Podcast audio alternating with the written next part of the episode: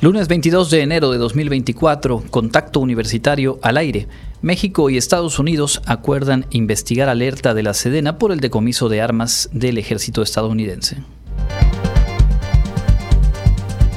La Secretaría de las Mujeres del Estado de Yucatán subraya necesidad de seguir generando acciones para prevenir y erradicar la violencia política de género. Platicaremos con la doctora Carmen Díaz Novelo sobre los objetivos y primeras acciones del programa STEM Wadi. Y con Ignacio Silveira conoceremos todos los detalles de la convocatoria a la carrera por el 102 aniversario de nuestra universidad. Con esta y más información, arrancamos Contacto Universitario.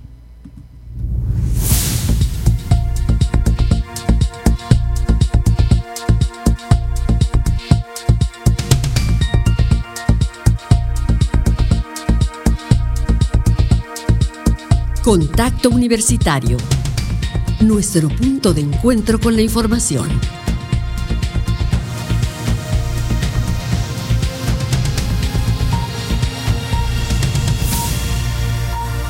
Contacto Universitario muy buenas tardes amigas y amigos de Radio Universidad, qué gusto darles la bienvenida a esta emisión, lunes 22 de enero aquí en Contacto Universitario. Tenemos mucho para contarles, para compartir de lo que ha ocurrido en la Universidad Autónoma de Yucatán en las horas recientes y también lo que va aconteciendo en nuestro entorno. Mi nombre es Andrés Tinoco y junto con todo el equipo que participa en esta producción, la asistencia técnica de Norma Méndez, le invito a quedarse con nosotros para compartir este espacio la próxima hora.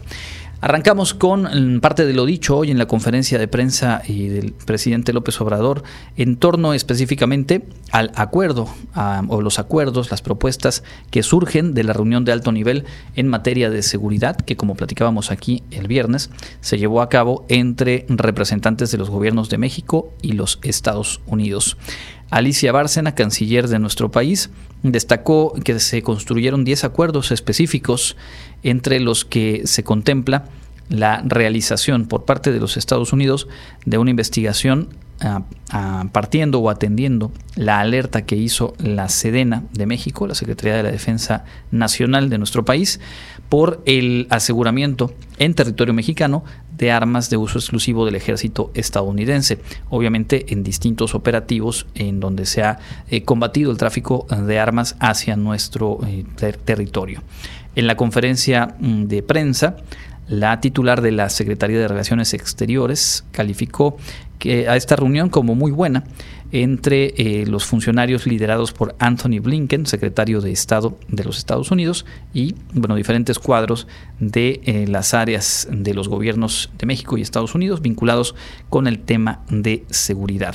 Otros acuerdos a los que se llegó en este encuentro son homologar las cifras migratorias a partir de un panel conjunto que pudiera tener actualizaciones semanales para saber en un corte eh, justo semana tras semana eh, cuál es el flujo migratorio y cuáles las situaciones que en esa materia se van eh, presentando.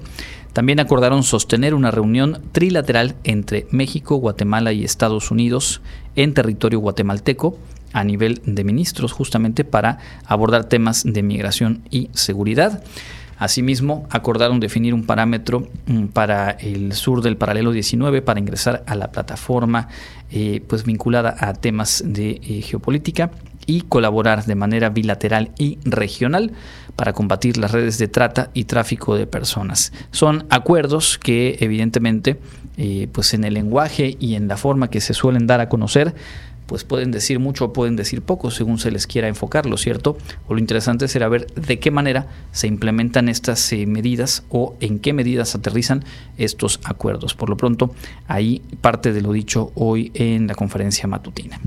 Vamos a la información universitaria. Hay varios asuntos interesantes que compartirles, como por ejemplo la conferencia que hoy por la mañana, en un espacio de nuestra universidad, eh, se presentó por parte de la Secretaría de las Mujeres en torno a qué avances y qué pendientes hay en materia de la construcción de la igualdad de género.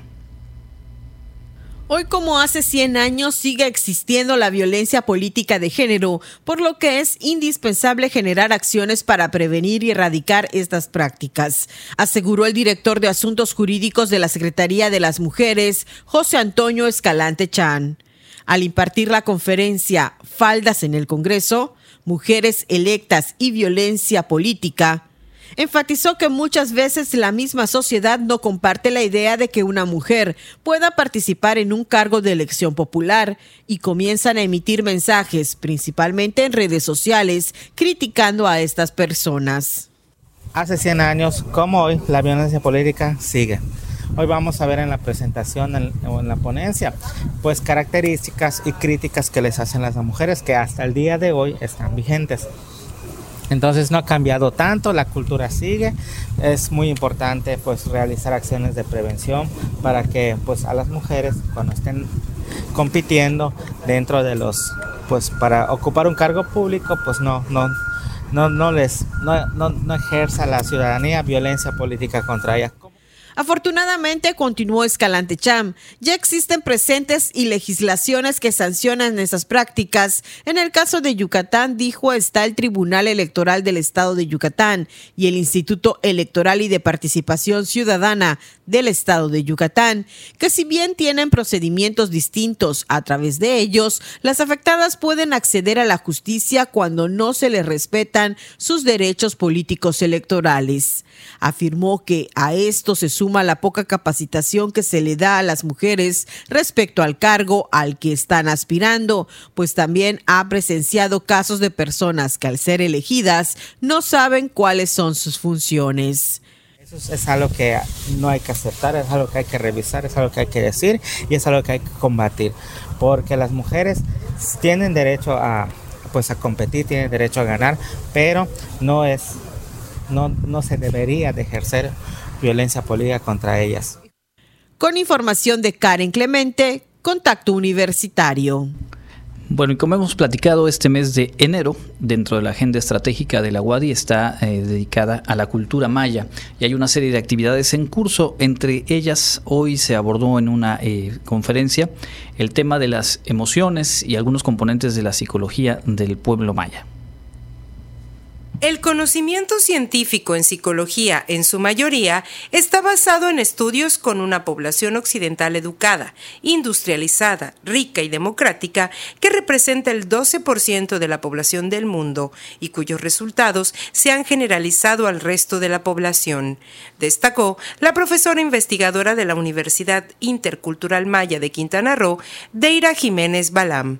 Durante la conferencia Psicología y Pueblo Maya, el estudio de las emociones y su socialización entre los mayas, la experta apuntó que en México son escasos los estudios desde la psicología que consideran el contexto cultural muy pocos estudios o muy pocas investigaciones se han realizado en México y particularmente en la península de Yucatán.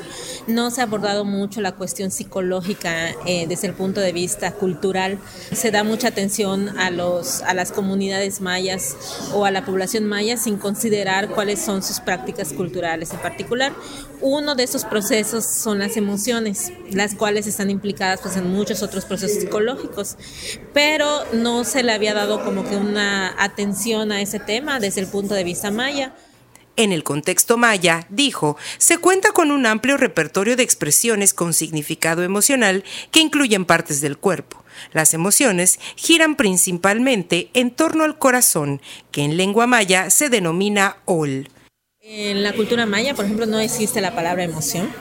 Entonces tampoco hay otras palabras que occidentalmente sí conocemos, pero no existe la palabra emoción, pero existe otro término que se llama ol en lengua maya, el cual cuando se conjuga pues da origen a diversas emociones, sentimientos, pero que no se limita a la emocional, sino que implica también cuestiones cognitivas, fisiológicas. Para ellos, comentó, el término OL se denomina como energía moral, fuerza vital, ánimo y movimiento. Es el centro anímico que da origen a diversos ánimos. Por ejemplo, Kimak Ol es el estado de armonía, felicidad y alegría, tranquilidad, felicidad del espíritu y ánimo, mientras que Yah Ol se define en función como desgano, regulándose el sufrimiento en solitario y no es esperado que se comparta, pues esto irrumpe en la tranquilidad de la familia o personas cercanas. Por ello, Jiménez Balán puntualizó que en la cultura maya se habla más del ánimo que de lo emocional, lo que regula tanto sus sentimientos como la manera en que se desenvuelven en su entorno desde pequeños. Para Contacto Universitario, Clarisa Carrillo. Bueno, pues ahí está. Y les recuerdo que el programa de actividades de este mes de la cultura maya continúa durante esta semana, el inicio de la próxima, y se puede consultar toda la cartelera en la página principal de la UADI, así como en las redes sociales de la universidad, las de Radio Universidad y también las del rector eh, Carlos Alberto Estrada Pinto. Está aquí con nosotros en cabina eh, Karen Clemente, quien hace un ratito estuvo presente en una rueda de prensa en la que se dieron a conocer detalles de un evento interesante que se va a llevar a cabo en Izamal, fechas próximas y en el cual la Guadi tiene presencia y participación. Bienvenida Karen, cuéntanos por favor. Hola Andrés, muy buenas tardes a ti y a todo el auditorio. Pues y como recordarás, por el mes de noviembre de 2023, el rector Carlos Alberto Estrada Pinto firmó un convenio de colaboración justamente con Tufi Gaber Arjona, que es el presidente de Diálogos Izamal, una asociación civil integrada por empresarios que pues bueno, buscan justamente impulsar este pueblo mágico de Izamal. En ese entonces también estuvo por aquí el alcalde Warner May, el alcalde de Izamal, y pues bueno, como resultado de esa firma de convenio el día de hoy eh, se llevó a cabo la presentación de lo que será la tercera edición del Festival del Alma Peninsular Paitán, la cita Izamal 2024 que se va a realizar del 29 de febrero al 3 de marzo.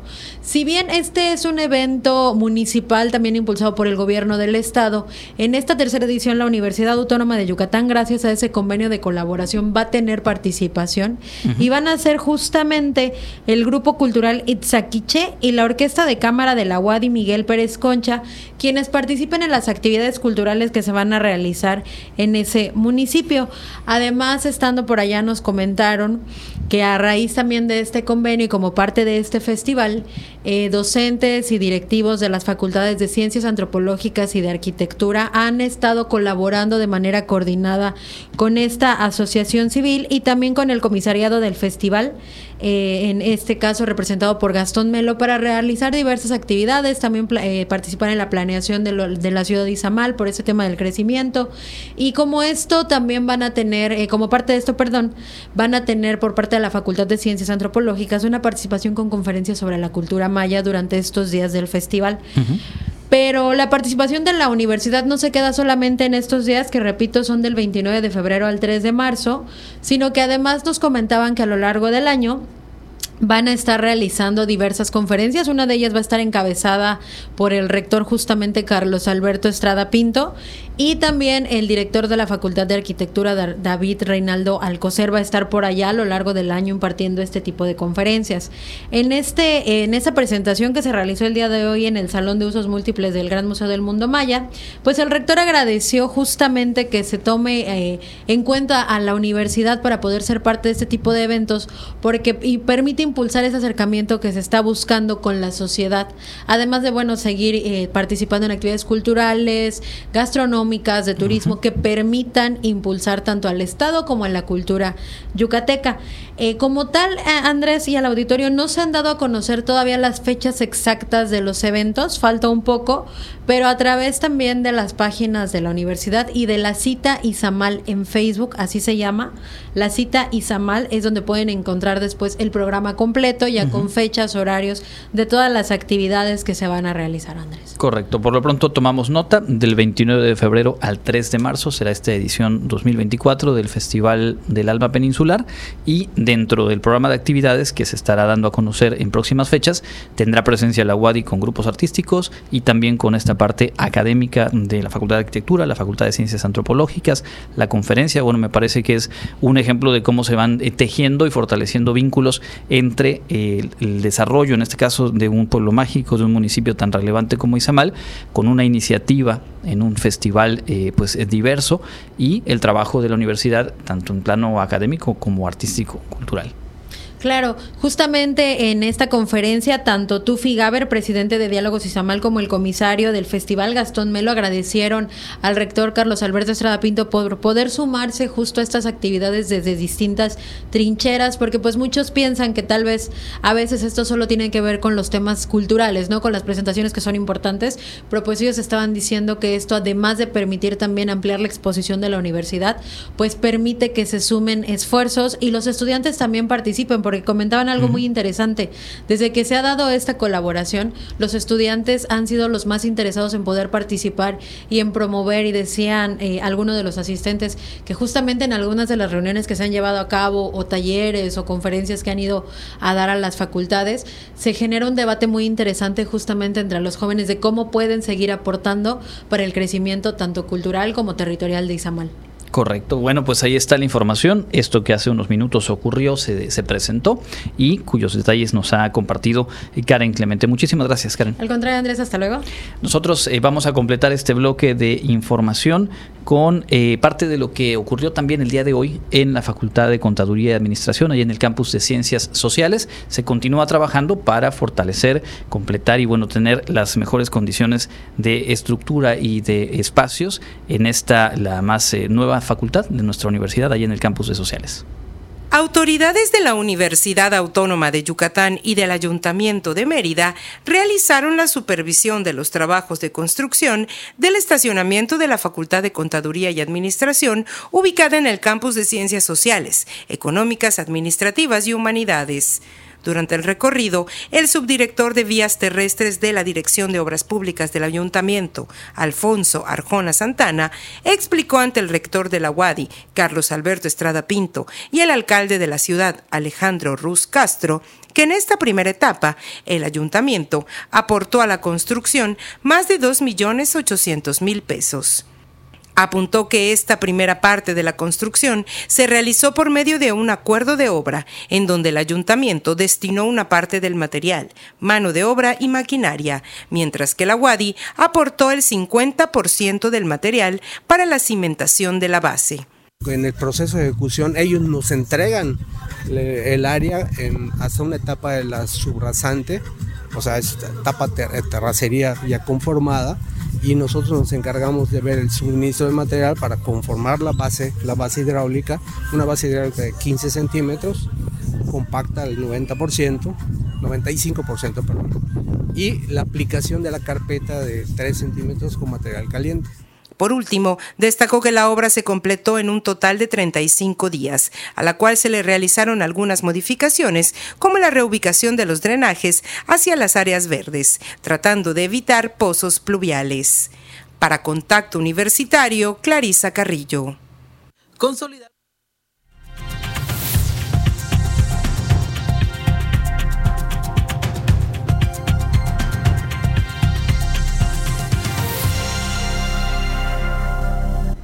Continuamos en contacto universitario a través de las frecuencias de Radio Universidad y saludando también a quienes se integran en nuestro espacio de entrevista desde las plataformas digitales de la Universidad Autónoma de Yucatán. Hoy nos da mucho gusto recibir aquí en cabina a la doctora Carmen Díaz Novelo. Ella es coordinadora del programa STEM WADI de la Coordinación General de Posgrado e Investigación de nuestra Casa de Estudios y sin duda alguien muy querido aquí en Radio Universidad. Doctora, bienvenida, gracias por acompañarnos. Muchas gracias Andrés, gracias por la invitación también al maestro Pastor, saludar también al maestro Javier Herrera con mucho cariño. Muchas gracias siempre. Es un placer estar aquí con tu audiencia pues bienvenida y le decía cuando nos saludábamos hace un ratito que en particular este programa del que vamos a hablar me parece que es eh, bien interesante, muy valioso y creo que vale la pena que partamos desde el contexto básico, un término con el que estamos más o menos en contacto, que es eh, eh, pues el asunto STEM, las carreras STEM, ¿a qué se refiere? ¿Cuáles son? ¿Cómo, se, cómo tienen presencia en la universidad el asunto STEM? Claro que sí. Eh, fíjate, este Andrés, quisiera yo comentar que, como bien señalas, esta es algo que es una preocupación y es una preocupación en nuestra universidad, pero también, pues, a nivel mundial por todo lo que se va dando, inclusive de, de, la aparición de las tecnologías emergentes, la propia inteligencia artificial, si ya de por sí habían este, pues porcentajes, digamos, bajos de la población que entra en este tipo de carreras enfocadas a la ciencia, tecnología, ingeniería y matemáticas, que son las siglas de, de lo que pues le decimos STEM o STEAM, también se, se, le dice. Este, pues en nuestra universidad, yo sí quisiera mencionarte que se ha conformado un gran equipo de trabajo en la Dirección General de Desarrollo Académico para poder abordar esta situación de esta necesidad de impulsar estas carreras. Uh -huh. Y este equipo de trabajo pues realmente está conformado por todas las coordinaciones de la Dirección General de Desarrollo Académico que están haciendo los esfuerzos y ahorita lo vamos a, claro. a platicar. Es decir, que todo lo que tiene que ver con ciencias, tecnología, ingeniería y matemáticas se le nombra de manera más eh, simple como STEM uh -huh. y es obviamente algo en lo que tiene que hacer y que decir un espacio educativo como la universidad a través de sus facultades, pero que también el ambiente laboral, el campo laboral, pues va requiriendo cada vez más. Y en ese sentido le preguntaría, eh, ¿a qué se debe el hecho de que si es una, eh, un sector que va requiriendo mayor eh, número de profesionales, mayor capital humano, no se esté a la par en cuanto a la demanda de estas carreras. ¿Por qué es menor el interés? Y también en ese, en ese mismo tema, ¿por qué también sabemos se mantiene todavía un desbalance entre la presencia de estudiantes varones y de estudiantes mujeres? Exactamente, excelente pregunta. Se han hecho estudios, ¿no? Porque esta es, un, es una una situación que tiene múltiples factores, desde, en el caso de los estudiantes, desde cuestiones sociales, familiares, personales, porque muchas veces eh, desde pequeñitos tenemos miedo o nos, o nos van infundiendo ese miedo a, a las matemáticas, ¿no? Y uh -huh. matemáticas es difícil, entonces como que vamos relacionando que eso es algo difícil y que a lo mejor desde pequeño empieza a pensar que no voy a poder. Entonces has tocado un punto muy importante porque inclusive la SEP ahorita ha incluido dentro de su catálogo de formación para los profesores de educación básica una formación particular en STEM. Y la universidad va a entrar ahorita en un programa piloto para trabajar con escuelas primarias y poder identificar más a profundidad cuáles son precisamente todos estos factores que hacen que cuando se llega ya a eh, la educación media superior, bueno, pues una de dos, o nos llamó más la atención o por el contrario creció más ese temor claro. a, a, poder cursar algún tipo de carreras relacionadas con estos temas. Es, es un poco la necesidad de, de, replantear, de revisar todos la manera en la que a veces de manera muy casual, muy informal nos vamos expresando y vamos sembrando la confianza o todo lo contrario respecto a muchas cosas, entre ellas la, la dificultad, entre comillas, de las matemáticas o de las ingenierías, etcétera. Al final de cuentas es un replanteamiento que requiere, entre otras cosas, acciones muy articuladas como las que entiendo en este programa STEM de la UADI, pues están eh, echando a andar y se van construyendo. ¿En qué consiste? ¿Cuáles son algunos de los objetivos de este que entiendo es un programa innovador reciente aquí en la universidad? Claro que sí, pues fíjate que eh, se ha establecido la doctora Marcela Zamudio, nuestra directora general de desarrollo académico, nos ha dado indicaciones para que lleguemos a todos los estudiantes, pero tenemos que abordarlo en etapas. Y como bien mencionabas, la situación de las mujeres, agregarle a todas estas situaciones sociales, eh, familiares, personales, la situación que a lo mejor como mujeres podemos estar enfrentando, en la cual a lo mejor mentalmente nos hacemos más barreras o obstáculos para poder llevar una carrera de este estilo, pues nos hizo que en una primera etapa nos enfoquemos con todo lo que son las estudiantes de bachillerato. Entonces, en una primera etapa estamos enfocándonos en las estudiantes y se sacó una convocatoria para ellas en el mes de noviembre, uh -huh. porque lo que se quiere precisamente es generar ese interés y participación de las mujeres de, del nivel bachillerato, pero promoviendo precisamente esta equidad de género.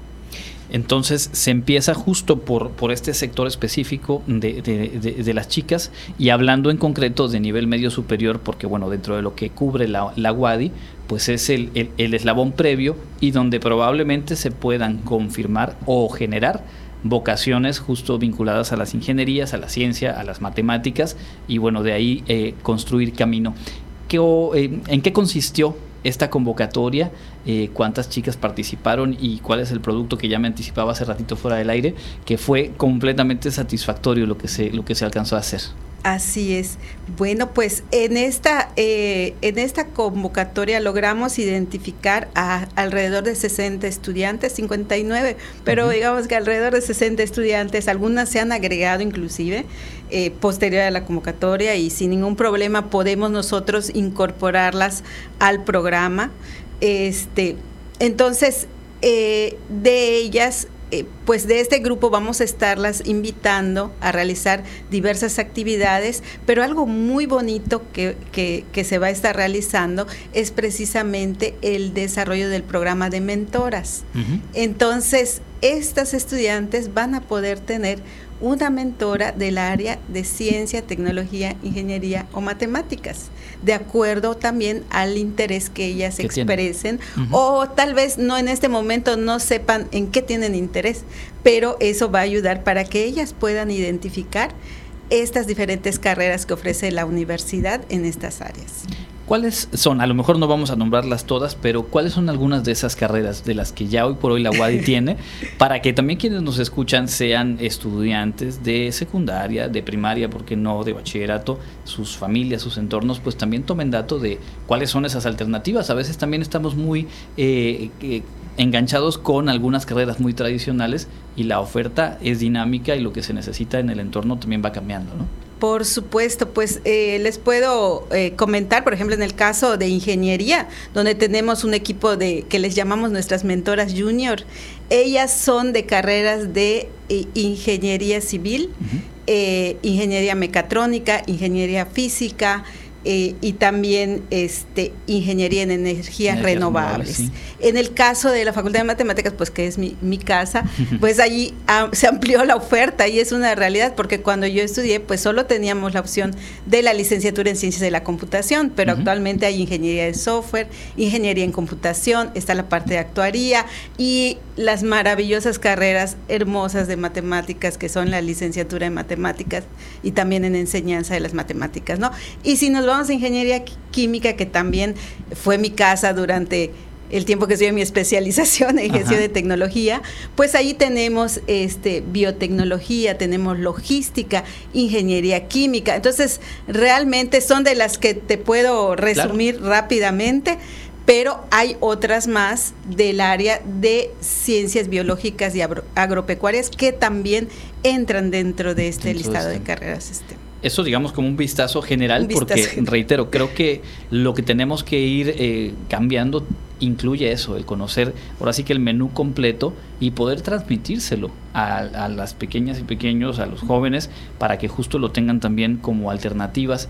En algunos casos, y lo recuerdo, el año pasado aquí lo platicábamos con gente de la Facultad de Matemáticas, decían, es que son en algunos eh, áreas muy concretas, ya hay trabajos esperando a las y los egresados. O sea, inclusive por ese factor tendría que haber mucho más eh, interés y creo que se está empezando a caminar en ese sentido porque lo que se requiere hoy por hoy en, el, en, en, la cuarta revolución industrial pues tiene mucho que ver con todo esto que estamos platicando. Totalmente, solamente si ponemos el ejemplo de profesionales en ciberseguridad, hay más de dos millones de profesionales que se necesitan necesita. a nivel global. Entonces, pues definitivamente, como dices, ya eh, ellos es, tomando una carrera relacionada con la parte, por ejemplo, en particular de computación y especializándose o eh, en la parte de ciberseguridad, es muy seguro que saliendo ya los están esperando. Por, no, bueno, y eso como, como, padres de familia nos sí. suena maravilloso. Ahora bien, eh, la universidad es consciente de, de, este entorno, de estas transformaciones que se van dando, detecta áreas de oportunidad y construye un programa, es decir, esto que eh, nos platica ya se realizó con un primer grupo de estudiantes de bachillerato, eh, pues obviamente es uno de muchos pasos. Hablamos de un programa que va a continuar en el tiempo. ¿Qué otros elementos y qué otros mecanismos eh, operan dentro de este programa STEM WADI? Sí, mira, están, estamos trabajando muy fuerte para ofrecerles a las alumnas, además de lo del programa de mentorías, talleres, conferencias, visitas para que ellas puedan realmente a lo mejor ver los laboratorios y poder este interesarse más porque a veces como que cuando se lo imaginan pues no es lo mismo a que puedan ir platicar con alguna de las investigadoras y poder ver lo que realiza, pero ya allí en, en, el lugar de trabajo, ¿no? Entonces, dentro de estos talleres, pues eh, estamos seleccionando algunos que puedan ser de utilidad y de interés para las alumnas de bachillerato y que podamos despertar más esto que estamos diciendo, este, esto que ellas puedan ver que sí pueden realizar algunas actividades en estas áreas. Cuando eh, iniciábamos la charla mencionaba usted eh, un programa piloto desde la SEP del cual va a participar la UADI que tiene que ver con nivel básico. Eh, siempre meto esto en, en las entrevistas porque es en lo que anda uno. ¿Cómo hacerle los que tenemos hijas, hijos pequeños todavía, para eh, pues ir sembrando esto? de manera obviamente eh, sutil, no se trata de, marcar una ruta, pero al final de cuentas de irlo acercando. Pienso en, eh, en, plataformas como Roblox y algunas otras que están muy en boga entre los pequeños, las pequeñas. por ahí puede haber qué otras alternativas tenemos para dentro de sus capacidades y de sus intereses pues también presentarles esta otra parte de las opciones. Sí, totalmente, Andrés. Fíjate que estas actividades lúdicas para los niños es algo que se está planteando mucho, ¿no? Y la parte también de, estos juegos, eh, aprender a través de los diferentes juegos. En el caso de este programa de, la CEP, este, ellos tienen eh, todo lo que es un material didáctico para eh, cada una de las diferentes de las diferentes áreas de, ciencia, tecnología e ingeniería. Por ejemplo, eh, actividades de física a través de un juego, actividades de química a través de un juego. Y así han seleccionado 10 actividades para que como parte del programa el niño pueda interactuar y ver, eh, pues digamos, como que de manera más, más cercana lo que le decimos que es la física, pero la física difícil explicarlo, ¿no? Entonces, digo, tengo mi hija que es ingeniera física y, y, es difícil, es difícil realmente, este, pues ve uno lo que ellos estudian y lo que ven y dice uno, pues cómo llevarlo ya a estos niveles de educación. Pero que al final si pensamos y observamos a las niñas y los niños, eh, lo que vamos a ver es que esta curiosidad natural, este gusto por experimentar, por tomar materiales, tiene mucho más que ver con la ciencia y la tecnología que otras disciplinas a las cuales el proceso, digamos, nos va llevando conforme crecemos. Es decir, si nos mantenemos cercanos a esa curiosidad y esa forma de, de divertirse, pues es mucho más probable que vaya equilibrándose esa balanza de la que hablábamos al inicio, ¿no? Así es. Eh, para quienes nos escuchan y son parte ya de la universidad, bachillerato, ¿por qué no también licenciatura? Eh, ¿De qué manera acercarse, conocer un poco más del programa? Eh, ¿En qué fechas habrá que estar atentas, atentos para siguientes convocatorias? ¿Qué nos puede contar sobre eso? Claro que sí. Fíjate que este estamos a través de, las redes sociales. Tenemos este, en las redes sociales de Temwadi.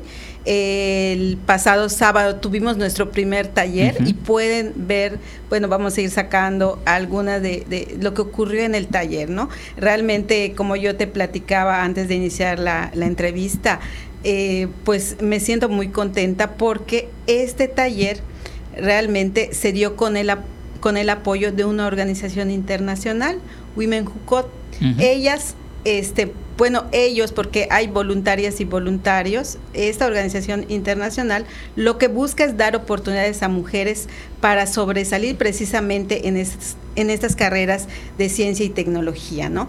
Y este, y bueno, aquí en Mérida hay un capítulo donde este, pues la maestra Grisela Ancona es la, es la directora y hemos establecido esa colaboración, no solamente para este taller, sino se quedaron las puertas abiertas para poder seguir dando talleres. Entonces, realmente es, es muy emocionante ver a las jóvenes de bachillerato haciendo su primer programa y o sea, cómo se concentraron realizando la actividad, les dejaron un proyecto, por ejemplo, hicieron este programando, eh, digamos, eh, operaciones aritméticas, una pequeña calculadora eh, programando. Entonces, realmente ellas mismas se, sorprenden, vieron el resultado y utilizaron un, un lenguaje de programación que se llama Python. Este, este lenguaje de programación es sumamente utilizado eh,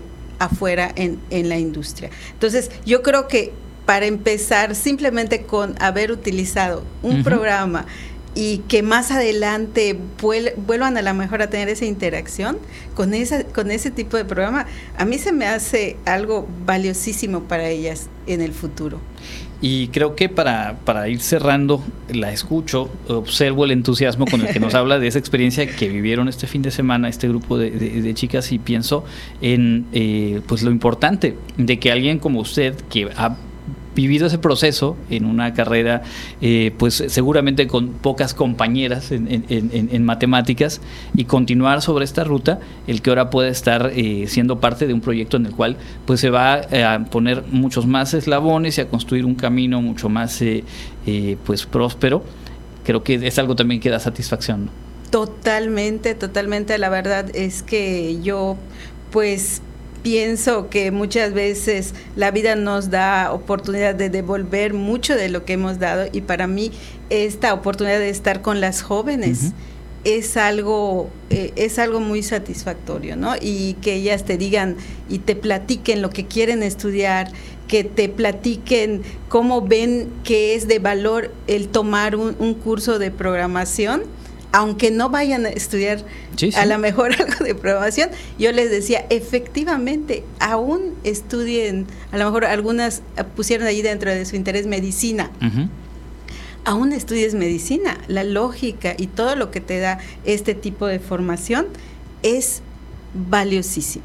Entonces, por eso realmente nos emociona y yo vengo aquí a representar, pero realmente te puedo decir que todo el equipo nos emociona mucho todo lo que vamos viendo y ahorita que vienen nuevas convocatorias, nuevas actividades, conferencias, talleres que vamos a estar organizando, pues les queremos invitar para que estén atentos a todo lo que va a ir, pues como tú dices, avanzando de este programa. Pues eh, ahí está por lo pronto. Yo ya estoy siguiendo aquí programas STEM Wadi en Facebook. Pueden este pues de una vez empezar a seguir, estar pendientes de las convocatorias, las invitaciones y por supuesto aquí y en el resto de los medios institucionales estaremos acompañando, dando difusión y también recopilando esas experiencias, esos testimonios que también se vuelve algo clave el que las chicas empiecen a ver a otras chicas y les cuenten, seguramente va a ser una ola expansiva y pues deseamos todo el éxito en esto que se ha emprendido. Muchas gracias. Gracias Andrés, así como tú, gracias a todos los que se van sumando porque creo que esto nos va a ayudar mucho precisamente a hacer esta transformación, ¿no? Esa transformación que necesitamos y que desde la universidad estamos impulsando. Entonces, pues, gracias pues, pues, pendientes y felicidades por esta iniciativa. Es la doctora Carmen Díaz Novelo, coordinadora del programa STEM WADI, parte de la Coordinación General de Posgrado de Investigación, que es parte de la Dirección General de Desarrollo Académico, y bueno, así se va construyendo el engranaje en nuestra universidad. Vamos a hacer una pausa, regresamos con más información.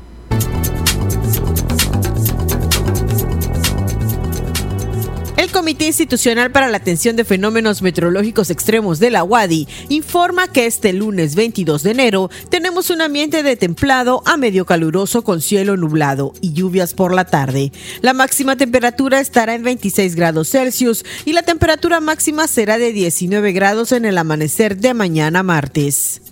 En la ciudad de Mérida, centro y oeste, la temperatura máxima será de 26 grados y la mínima de 22.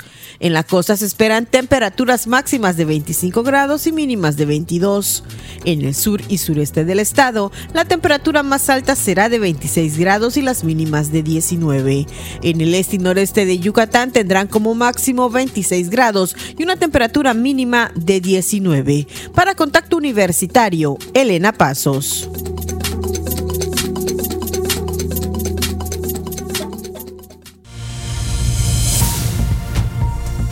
Contacto Universitario, nuestro servicio informativo en radio.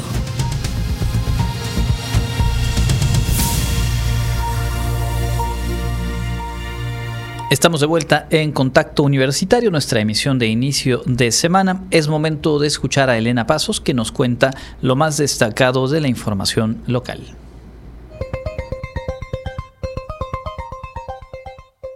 En información local, Ocho nuevos hoteles han solicitado este año permiso para instalarse en Mérida, por lo cual la Oficina de Atracción de Inversiones trabajará con ellos para concretar su construcción en la ciudad y los viajeros tengan más opciones de habitaciones.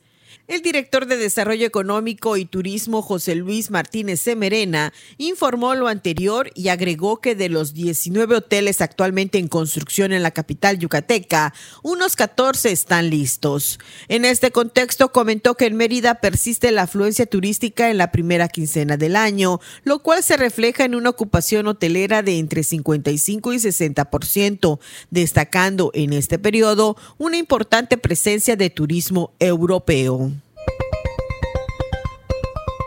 El Ayuntamiento de Mérida planea instalar el primer mercado en la zona norte de la ciudad. Así lo informó el director de Desarrollo Económico y Turismo, José Luis Martínez Semerena, quien explicó que será un espacio para que los emprendedores del programa Círculo 47 expongan sus productos. En este espacio estarán productores de distintos productos como miel, hortalizas, carnes, entre otros. El director destacó que de los 300 emprendedores que forman parte del programa, aproximadamente 20 expondrán sus productos semanalmente, por lo que este mercado será rotativo a fin de que todos los productores tengan la oportunidad de participar. Durante las primeras dos semanas de este año, Yucatán ha presentado 29 casos confirmados de dengue, según la Secretaría de Salud Federal. De estos, 10 de dengue no grave y 19 casos graves o con algún síntoma de alarma. Vale la pena mencionar que el año pasado se tuvo una tasa de defunción por este padecimiento de 21 personas y en lo que va de 2024 en este rubro, la entidad se mantiene en cero. En este 2024, los municipios que presentan más casos son Jují, Jocabá, Celestún y Acanqué. El año pasado, Yucatán estuvo varios meses en primer lugar por casos confirmados. Sin embargo, durante las primeras dos semanas del actual mes, ese lugar es para Tabasco con 152. Hasta el cierre de esta semana, nuestra entidad ocupa el lugar número 6. Para Contacto Universitario, Elena Pasos. No pierdas contacto. Te esperamos de lunes a viernes a las 8 y 14 horas, sábados a las 8.30.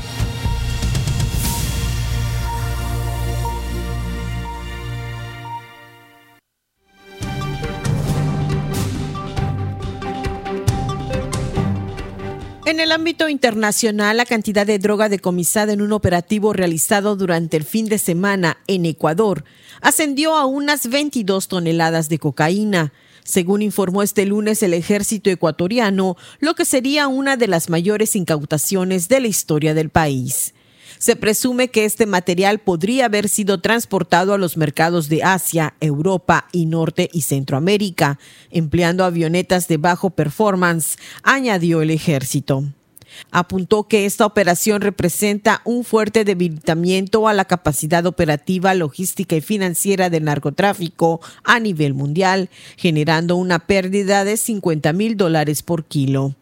El operativo se desarrolló en momentos en que en Ecuador rige un estado de excepción, con toque de queda nocturno, así como la declaratoria de un conflicto armado interno contra los grupos de delincuencia organizada, principalmente dedicados al narcotráfico.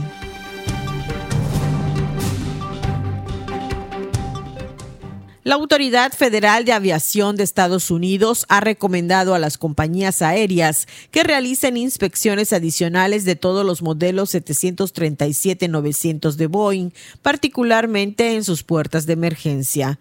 En un comunicado emitido este domingo, la FAA reconoce que los aviones mencionados no son parte de la flota 737-9 MAX, actualmente inmovilizada tras un accidente el pasado 5 de enero, que obligó a un avión de Alaska Airlines a retomar de emergencia al aeropuerto de Oregón, después de perder la puerta de emergencia. Las acciones del Boeing comienzan apenas a recuperarse después de la caída que sufrieron ese día 5 y los siguientes hasta tocar suelo el pasado 16 de enero, cuando llegaron a bajar de los 200 dólares. Cerraron a 249 ese 5 de enero, justo antes del accidente. Las acciones comenzaron a remontar el día 16 y hoy se sitúan en 215 dólares una hora después de la apertura en Wall Street y con tendencia a subir.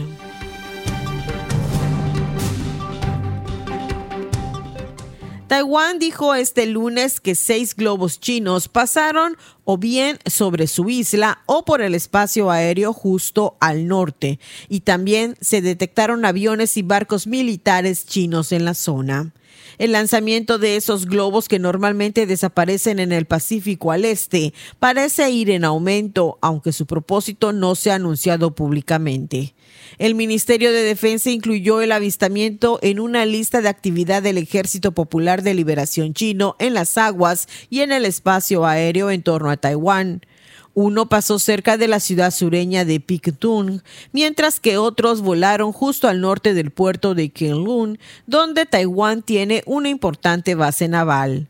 Sigue sin estar claro si los globos tienen una función militar explícita, pero parecen formar parte de una campaña de acoso contra la isla autogobernada, que China reclama como parte de su territorio y ha prometido recuperar por la fuerza si es necesario. Para Contacto Universitario, Elena Pasos.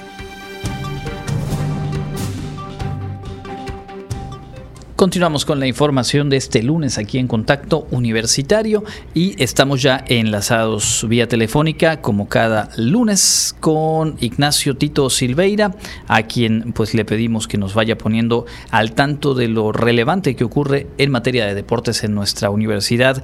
Tito, buenas tardes, ¿cómo inicias la semana? Muy buenas tardes, profesor, un gusto saludarle a usted y a todos los redescuchas de Contacto Universitario, pues lunes de información deportiva y les deseamos a todos un feliz inicio de semana y sobre todo que como parte de las promociones que tiene el programa institucional de cultura física y deporte, aprovechando el inicio de semana y el inicio de año, pues no olvide empezar a activarse para mejorar las condiciones de salud. Y una de las propuestas que tiene el PICFIDE para ello es la ya tradicional carrera aniversario de la Universidad Autónoma de Yucatán, que la semana pasada les comentábamos va a tener fecha el domingo 25 de febrero de este mismo año, desde las 6.30 de la mañana y el día de ayer el PICFID a través de sus redes sociales, tanto en Facebook como en Instagram, irá a conocer los detalles de con los que se cuentan en la convocatoria oficial, donde aparecen todas las bases, todas las consideraciones, incluso la reglamentación de lo que va a ser esta carrera por el aniversario de la Universidad Autónoma de Yucatán. Con el lema llegó el momento de rugir, el jaguar más importante eres tú. Se presentó esta edición de la carrera 2024. Se anunció la convocatoria, aún falta la presentación oficial ante los medios de comunicación, pero ya están los detalles de esta que va a conmemorar un aniversario más, el número 102 de la Universidad Autónoma de Yucatán. Lo primero es lo primero, la carrera va a ser de 10 kilómetros va a salir a las 10.30 de la mañana, pero también se va a contar con una carrera de 5 kilómetros que saldrá 5 minutos después, es decir, a las 6.35 minutos de la mañana. Y la caminata recreativa de 3 kilómetros estaría saliendo a las 6.40 de la mañana. Las inscripciones, presten muy, mucha atención, están limitadas para 1.500 participantes, que son los que van a contar con todos los beneficios del kit el costo de recuperación es de 350 pesos y los beneficios con los que va a contar el participante son apoyo médico durante la carrera por parte de la UAI, la Unidad de Atención Integral a la Salud del Estudiante y el Deportista, también hidratación durante toda la carrera, la playera Dry Fit conmemorativa de este de esta edición de la carrera el número del atleta con chip para los 10 y 5 kilómetros, el área de masaje para ganadores y la medalla de, de participación al momento de cruzar la meta a los 1.500 participantes. Sin embargo, si usted no alcanza a inscribirse, también puede participar de manera recreativa y también puede ser parte de esta gran fiesta de eh, atlética para celebrar un aniversario más de nuestra universidad. Las categorías, las de siempre, pero se las recordamos tanto en varonil como femenil, categoría libre, submaster, máster, veteranos, estudiantes WADI y personal WADI también. La carrera de 5 kilómetros va a ser únicamente una categoría, tanto varonil como femenil, y la caminata pues va a ser totalmente libre para los que quieran participar.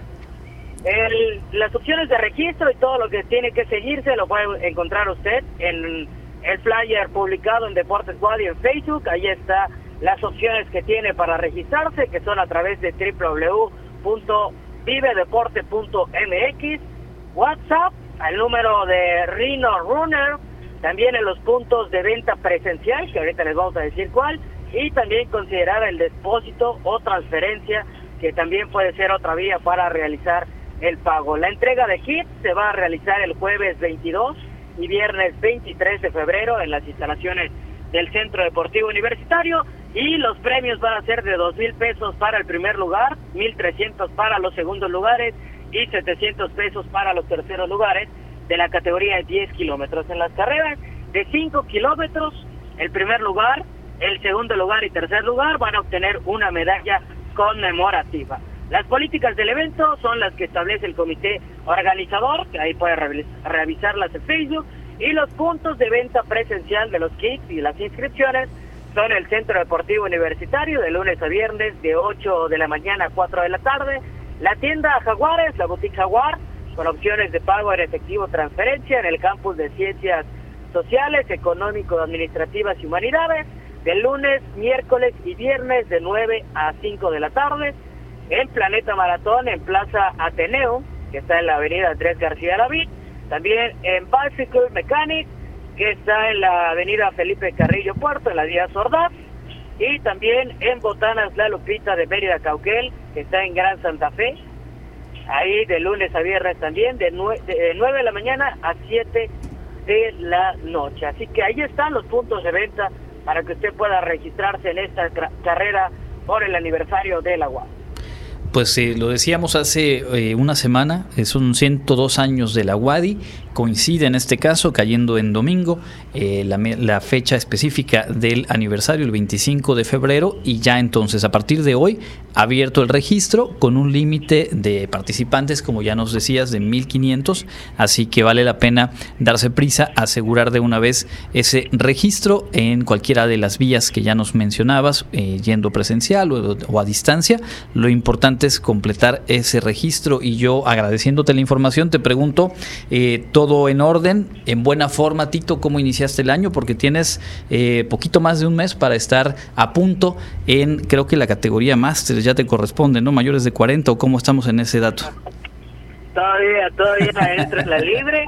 Ya quisiera yo estar en submaster, es la de 30 a 39 años para tener mejores posiciones, pero aún así, en muchas carreras, fíjense, de este tipo de nivel, porque hay carreras en las cuales el premio es lo que llama la atención de las más grandes potencias de eh, las carreras, pero incluso hay muchas en las cuales los primeros lugares son los de submaster, los de 30 a 39 años, que ya con la experiencia y algunos recién salidos de categoría libre, pues tienen mejores resultados que incluso aquellos que participan en la categoría libre, que son los de 18 a 30 años. Mira nada más. Por meses yo todavía caería en la submaster, aunque soy honesto, creo que en un mes no lograré la puesta a punto que debería, así que vas a ir en representación nuestra. ¿Qué te parece, Tito? No, mejor hacemos un reto. ¿De quién le va mejor? Este, lo platicábamos fuera del aire, Tito, por lo pronto eh, quedas comprometido o pre-comprometido desde la categoría libre a aportar el estandarte de contacto universitario. ¿Cómo ves? Es que si no, ¿quién va a tomar las fotos, profe? Eso sí. Bueno, lo arreglaremos de alguna forma. Entre tanto, a reserva de algo que quisieras agregar, te agradezco mucho este enlace.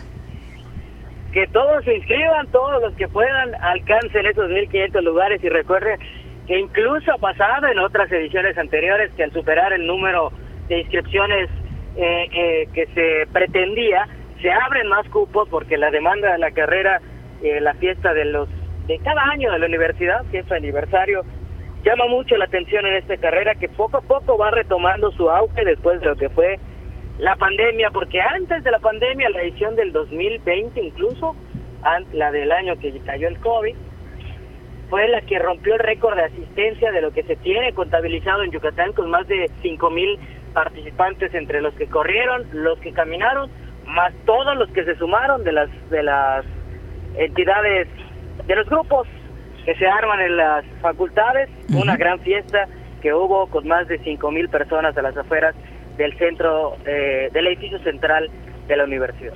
Muy bien, pues ahí está entonces la invitación, Deportes Wadi en todas las redes sociales para llegar a los flyers, a los datos, a los códigos QR y poder completar ese registro.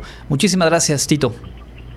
Un gusto, profesor, que siga muy bien todo en Radio Universidad y que sigan disfrutando de Contacto Universitario.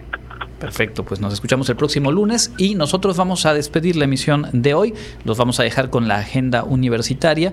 Únicamente antes agradecer a Norma Méndez y a todo el equipo que participa en nuestras eh, transmisiones.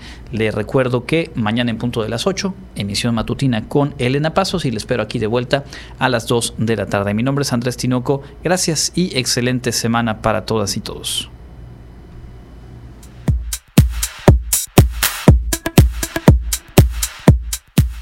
Amigos, enseguida les presento las próximas actividades de nuestra Universidad Autónoma de Yucatán.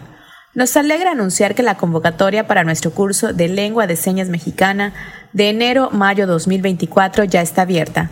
Más información la pueden encontrar en la página de Facebook Centro Institucional de Lengua SIL o puedes escribir un correo a sil.correo.wadi.mx. Hoy inicia el registro en línea para ingresar al bachillerato en línea. Realiza tu registro en ingreso.wadi.mx diagonal CIPI diagonal.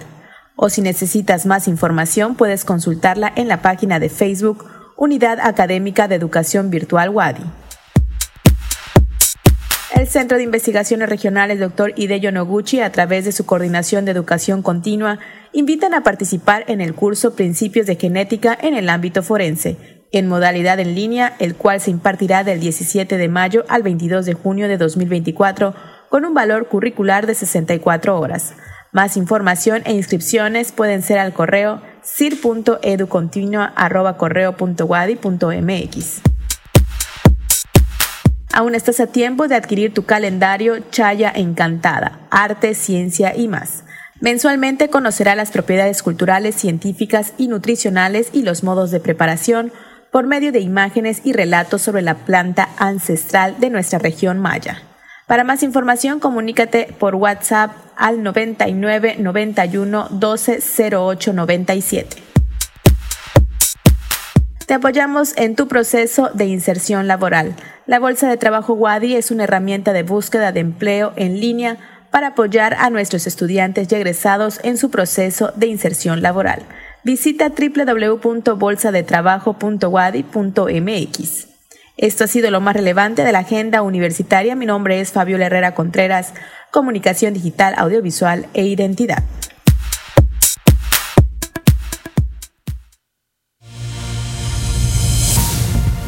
Contacto Universitario, nuestro punto de encuentro con la información una producción de la Coordinación de Comunicación Institucional de la Universidad Autónoma de Yucatán.